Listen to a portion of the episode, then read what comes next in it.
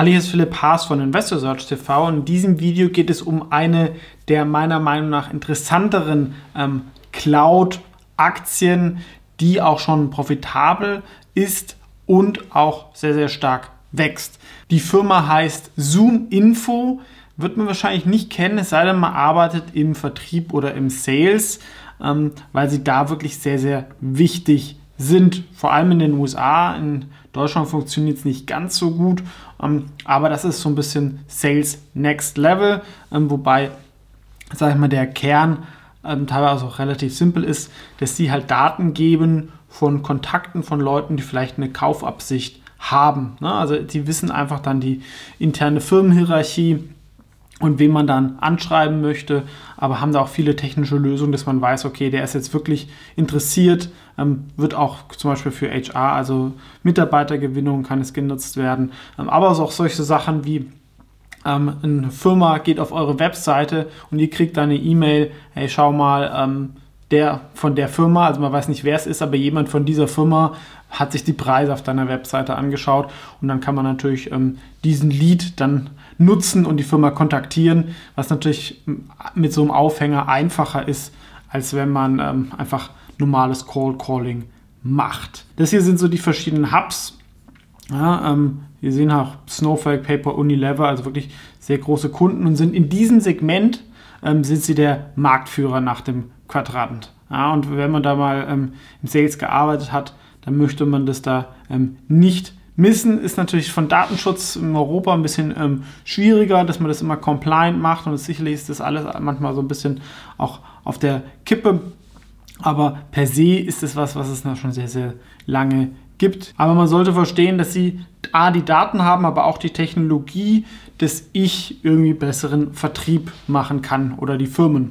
Und das wird vielleicht der eine oder andere verstehen oder auch ich selber. Ne? Also wenn man ein Produkt hat, und ähm, ist eine der wichtigsten Sachen überhaupt irgendwelche Listen von Leuten, denen man das dann verkaufen kann ähm, und idealerweise das halt auch technisch angereichert.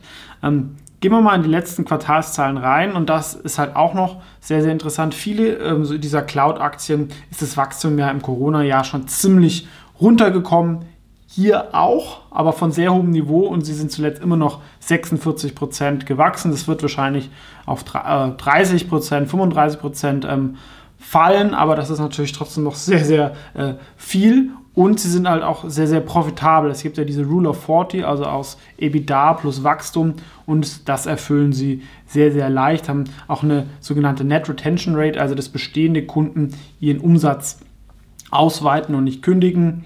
Ähm, und hier sehen wir dieses Modern Revenue Operating System, wo sie halt dann ja, ähm, diesen Funnel ähm, von Sales meinen verstanden zu haben und dafür sehr, sehr viele ähm, Lösungen ähm, anbieten. Ne? Also dieses Sales OS Operating System, was ich gesagt habe, so Buyer Intent Data, also dass ich weiß, ob jemand kaufen will, Website Chat, da gehen wir halt auch rein in dieses Live-Chat-Thema Pipeline Forecasting, dass Firmen auch wissen, was meine Sales-Mitarbeiter machen, wie die Wahrscheinlichkeit ist von Deals, dass ich halt auch prognostizieren kann, meine Umsätze, aber halt auch solche Matchings, dass die Daten stimmen, wenn ich die Leute ähm, kontaktiere.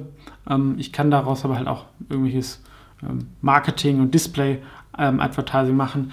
Und bei diesem Bereich Marketing Data Providers, da sind sie nicht die einzigen. Ne? Da ist LinkedIn auch zum Beispiel ein gewisser Konkurrent oder taucht hier auf, aber sie sind in allen verschiedenen Firmen da der klare Marktführer. Und da gibt es natürlich auch gewisse Netzwerkvorteile, weil wenn ich die besten Daten habe, dann gehen die Kunden dahin und dann kann ich wieder mehr Geld ausgeben, die besten Daten zu haben.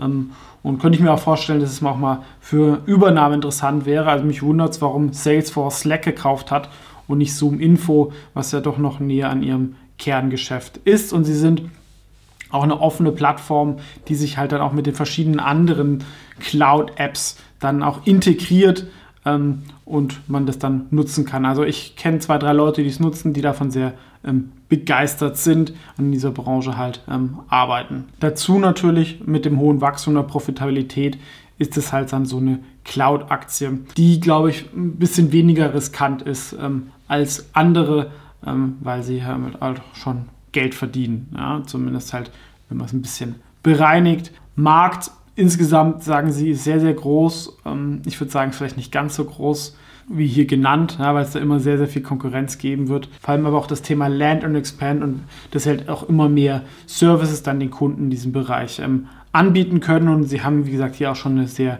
beachtliche Kunden. Zahl. Die Firma ist wie gesagt Gründer geführt von dem Henry Schock, wobei auch man sehr, sehr stark durch Zukäufe gewachsen ist. Man hat eine Private Equity Vergangenheit. Das gibt ein bisschen ähm, Abzüge. Ähm, trotzdem finde ich es natürlich gut, wenn da hier ein Gründer ähm, dabei ist. Das zeigt es dann idealerweise mit dem Geld der Aktionäre vielleicht ein bisschen besser umgegangen wird. Noch kurz aber der Hinweis, ich bin indirekt mit einer Mini-Position hier investiert. Das hier ist keine Anlageberatung oder Anlageempfehlung, daraus können sich Interessenskonflikte ergeben.